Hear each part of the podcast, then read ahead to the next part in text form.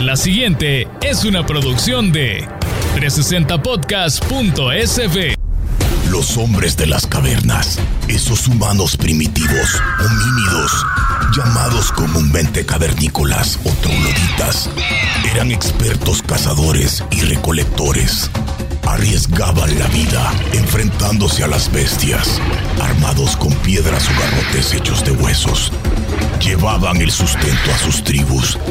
El Homo sapiens moderno no solo sigue cazando su alimento, ahora también lo cocina. Este podcast confirma la evolución de la especie. Víctor Flores y Moisés Rosales presentan Hombres a la Cocina.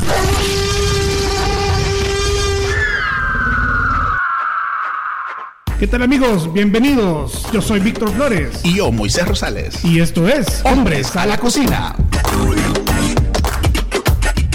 Qué rico se siente saber cuánta gente nos está viendo. De hecho, la semana pasada nos dijeron que el podcast había roto récord de el podcast de dos hombres salvadoreños en un cuarto piso grabando un podcast, ¿sabes? Claro, claro. Bueno, que se agarren todos porque aquí venimos. Víctor, mira, yo sé que hemos planificado tantos temas y tantas cosas para este podcast. Yo sé que es como un quinto bebé para vos, entre tantos temas de verdad que hemos hablado. Y yo sé que hoy particularmente para darle broche de inauguración y cortar la cinta, nos vas a dar uno de tus secretos mejor guardados en esta sección que hemos preparado con tanto tiempo, los apuntes del sensei. Y Así hoy es. quiero que sepan amigos que el sensei es nada más y nada menos que tu barista favorito, Víctor Flores. Claro que sí, amigos.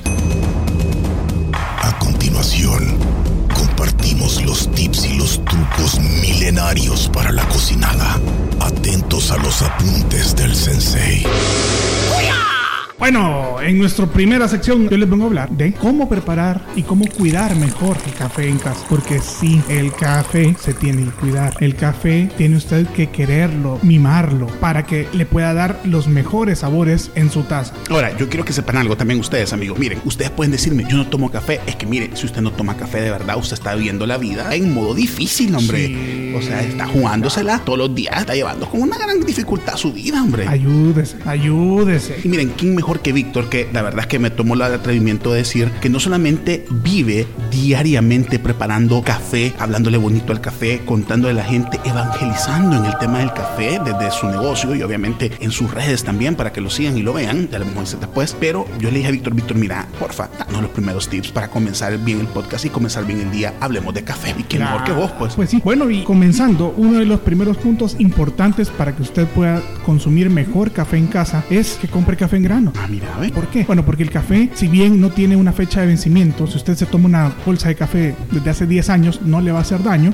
Un amigo mío andaba alucinando por un café que se había tomado, fíjate. Ajá. Café con hongos. Ah, no, no, no, no, no, no, no. Es, es de esos volados no vendo yo. Ah, disculpe. Ah, disculpe. ah, No, va a no, no, disculpar, no, va a no, disculpar. Eso ya son otras cosas. No, le decía que el café, si bien no vence, el café se degrada. Llega un momento que usted solo va a estar tomándose una taza de líquido oscuro, pero sabores, atributos no va a estar percibiendo. Entonces, lo mejor es que usted compre el café en grano, lo muela antes de prepararlo y ahí lo prepare en su método favorito. Pero bueno, eh, Víctor, es que vos muy, sos muy exquisito. Muy y sofisticado, ¿Cómo vas a verdad? Si yo, yo café quiero, no quiero poner un coffee shop en mi casa. Mira, Va, yo en el microondas, yo en el microondas hiervo el agua, hombre.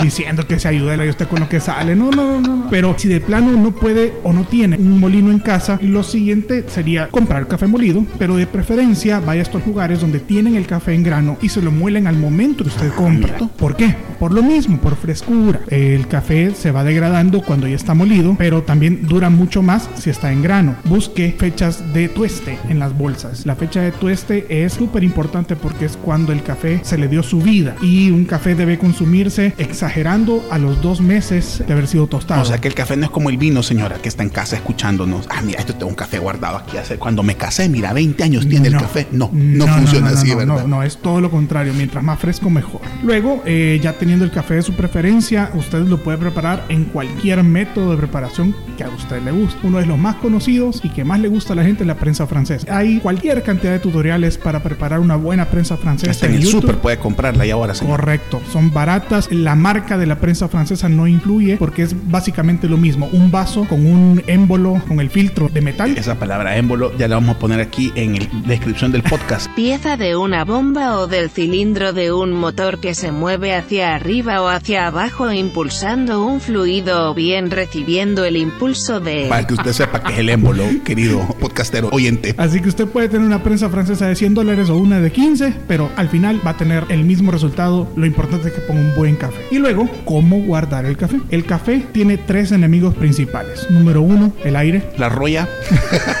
no, eso es, es en, en, en, el campo. En, ah, cómo no, ah, cómo no. No, no, no, ya estamos hablando ya del producto que tenemos en nuestras manos. Número uno, el aire. Número dos, la luz. Número tres, la humedad. Entonces usted tiene que evitar que estos tres enemigos del café influyan en la frescura y el sabor del café. Entonces, ¿dónde debe guardarlo? En su alacena. Si la bolsa en la que lo compró es muy buena, debe tener por lo menos cinco capas, válvula desclasificadora. Entonces en esa bolsita está súper bien. Si no, póngalo en un contenedor que no permita la entrada de luz, véase de metal, de porcelana o de plástico oscuro, que tenga un cierre hermético, o sea que no permita ni la entrada ni la salida del aire. Sí, sobre todo si uno compra un café, como tú decías, en una tienda que de verdad uno dice, no hombre, voy a invertir en un cafecito bueno y qué feo dejarlo, digamos, en una bolsa que se le vaya a arruinar, Cabal, ¿verdad? Sí. Otra cosa importante, si lo va a guardar en la, en la alacena, que no sea a la par del comino, a la par del orégano, ¿verdad? a la par de la paprika. Sí, porque el café absorbe todos los olores que tiene alrededor. Entonces, si usted lo guarda ahí en, en el comino, va a tener una taza de pacamara con una nota no tan agradable a comino. Amigo, tú que te acabas de pasar a vivir solo, independiente de tus papás, no refrigeres tu café. Ahí va, ahí va.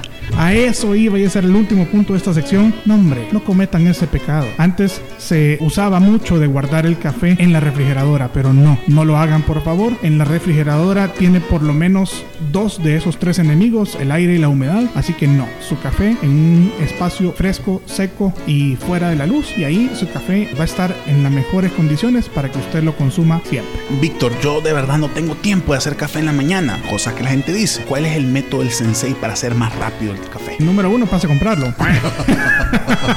a Biscuit Factory. No, eh, esta, esta mención no fue pagada. fue de choto. De choto. La prensa francesa es, es, relativamente rápido. Yo lo que, lo que le recomiendo, si no tiene tiempo, levántese 15 minutos antes, hombre, va a valer la pena. Una buena taza de café le mejora el día sustancialmente. Totalmente. Así que bueno, lo han escuchado directamente del sensei. Cómo preparar y cómo cuidar mejor mi café. Bueno, y continuamos con Hombres en la Cocina. De verdad, gracias por seguirnos escuchando. Si usted le puso pausa para irse a preparar el café, bien hecho. Le aplaudimos. Y como parte bueno, de este podcast, queríamos contarles también una de nuestras secciones que de verdad yo le llevo cerca a mi corazón. Y pues obviamente pues a los doctores también les preocupa un poco que yo haga esto. Pero vamos a hablar de calle pero elegante. Street food, comida sin restaurante. Descubramos juntos las joyas de la gastronomía local. Presentamos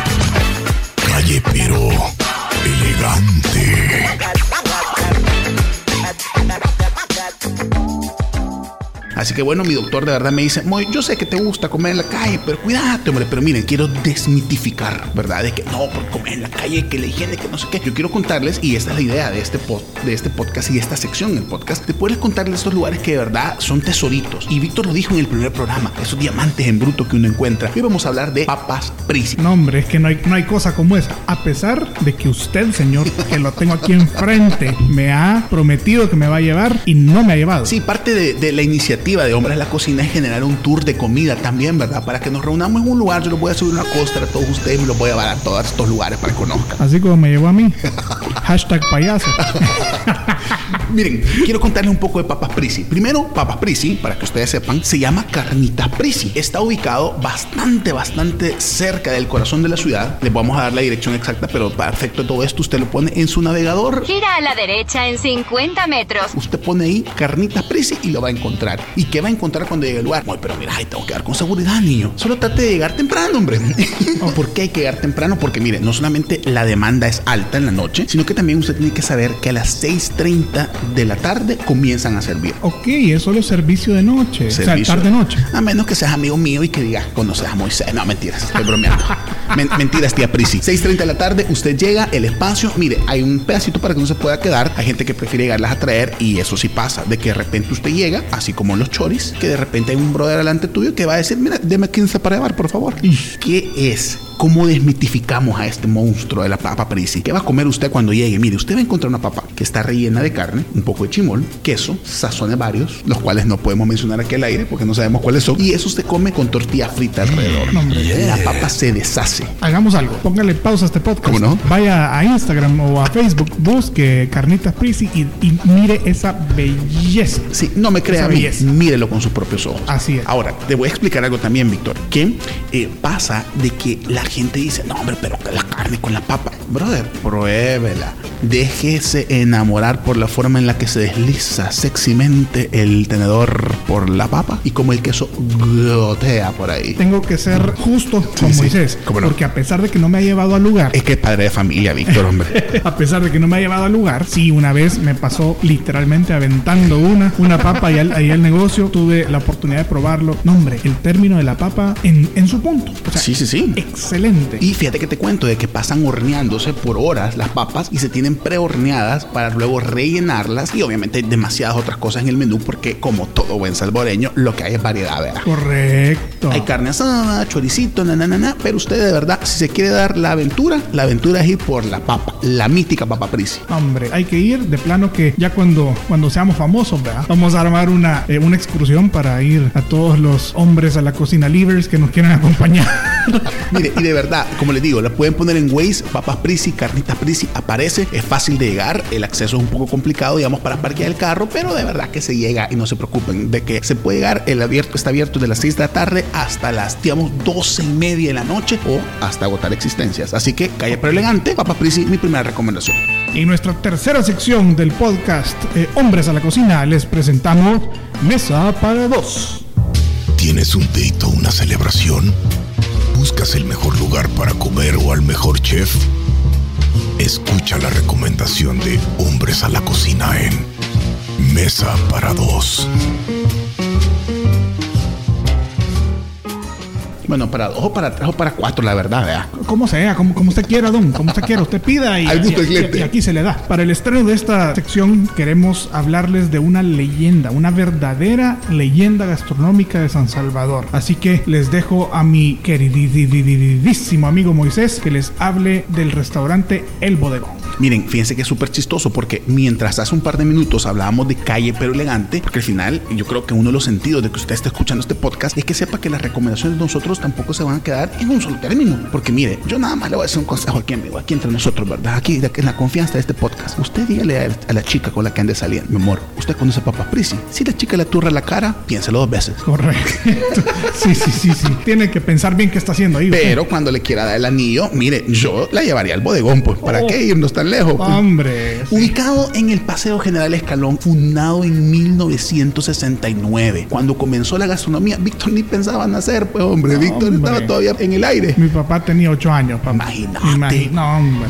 Cuando ya estaba su papá de 8 años, ya estaban cocinando, esas cocinas ya estaban hirviendo, pues el bodegón tiene una tradición larguísima y me atrevería a decir yo, me puedo equivocar, pero para mí es uno de los restaurantes con un insigne y con una tradición que no cualquiera puede decirlo. Totalmente. Miren, ¿qué pasó en el bodegón? ¿Qué lo hizo especial? El fundador, pues obviamente de orígenes europeos, trajo esta cocina, se atrevió a poner esta cocina en El Salvador, donde generalmente estamos acostumbrados únicamente a comer lo que se nos venía exportado. Aquí comenzamos a cocinar, se comenzó a cocinar y el menú no ha variado, es decir, no ha cambiado la esencia de su menú desde su fundación. Ahora es atendido por Marta Elena García, que es una alta celebridad de la cocina salvadoreña. Hiper rockstar. Hiper rockstar. Sí, la Magdalena es así nivel, vea, Lady Gaga salvadoreña. No tengo el gusto de conocerla, pero un día me quisiera tomar un cafecito con ella. Sí, hombre, le vamos a decir un día que llegue, fíjate. Va. Pero y quiero que sepan algo. Usted llega al lugar y va a encontrar esta esencia del el restaurante bonito, pues, del restaurante elegantito, que lo atienden, mesero en la entrada, pase adelante. Y no solamente eso es lo importante, porque si bien es cierto, el ambiente te prepara para tener un momento especial, un momento para recordar, te atienden con un menú donde no hay falla, Víctor. O sea, en este menú que no solamente ha sido, digamos, mejorado y perfeccionado evolucionado a través de los años, sino que ha atendido y servido, bueno, para comenzar a Juan Pablo II, por mencionarte un nombre. Nada más y nada menos, ¿verdad? El rey Juan Carlos ha comido Oh, en el restaurante y obviamente, pues, ¿sabes? Artista que venía, europeo aquí a El Salvador, le decían, no, hombre, ¿para qué vas a buscar otro lado, hombre? Vámonos al bodegón. Paloma San Basilio, Bill Clinton ha comido ahí, ha comido el mágico González. Bueno, o sea, me imagino que pidió tortillas con sal, pero se las dieron. pues. se las dieron al hombre. Álvaro Torres, bueno, digamos que yo creo que no hay un salvadoreño, entre comillas, celebridad, para ponerle un epíteto, que no haya probado la comida del bodegón. Y obviamente poder pasar desde una pasta hasta carnes, hasta de repente pescado y todo, pero todo tiene un toque especial que lo hace único. Y como te decía al principio, no solo la experiencia. Y si te dan la oportunidad que la Rockstar te atienda, no, hombre. De Porque plano. ¿sabes qué pasa? El menú de ellos está sujeto, cuando ya está, a que te pregunte, ¿y qué querés comer? Ah, y cuando te dice que querés comer, prepárate, porque si estás atreviéndote y le decís, mira, sorprendeme, vas a salir sorprendido de verdad con una cocina de las mejores de este país, una tradición increíble y de verdad el bodegón yo lo pongo ahí como en mi top 3 de lugares para ir a un date. Top 3. Es decir, bastante, don. Es un top 3 y pues obviamente en los siguientes episodios de Mesa para Dos van a conocer dónde está el 1 y el 2. Qué alegre. No, de plano, el bodegón se considera una institución en materia gastronómica de, de El Salvador. Es para nosotros un honor inaugurar esta sección. Hablando de ellos, don Angelito y ahora Martelena son definitivamente rockstars de, de la gastronomía. Qué gusto, qué gusto que, que sigan vigentes en la escena gastronómica de El Salvador. Y escena gastronómica de El Salvador que tenemos hoy, yo creería y me atrevería a decir de que tenemos la gran oportunidad que ha crecido y se ha ido expandiendo. De plano, sí, sí, sí. Y hay un podcast súper bueno, no sé si lo he escuchado, se llama Hombres a la Cocina. Ah, Ah, nave, nave de podcast. Así que bueno, la próxima semana los esperamos para escucharnos y escúchenos desde donde usted quiera. Mire, eso, esta es la ventaja, que no tiene que escucharnos solamente a través de un medio. Usted puede buscar arroba 360podcast.sb, nos encuentra en Instagram, nos encuentra en Twitter, en Facebook, en ICQ, en Messenger. No, en Messenger no nos encuentra, pero bueno, ahí estamos en todos lados, Víctor. que nos mandan un subido. Ah, pues. Y bueno, también nos pueden escuchar desde nuestra página web www.360podcast.sv. Sí, también puede buscar el podcast de los guapos y ahí aparecemos de una vez. Manda su solicitud para, para, para venir aquí a, a ser entrevistado y bueno, nos vemos la próxima semana.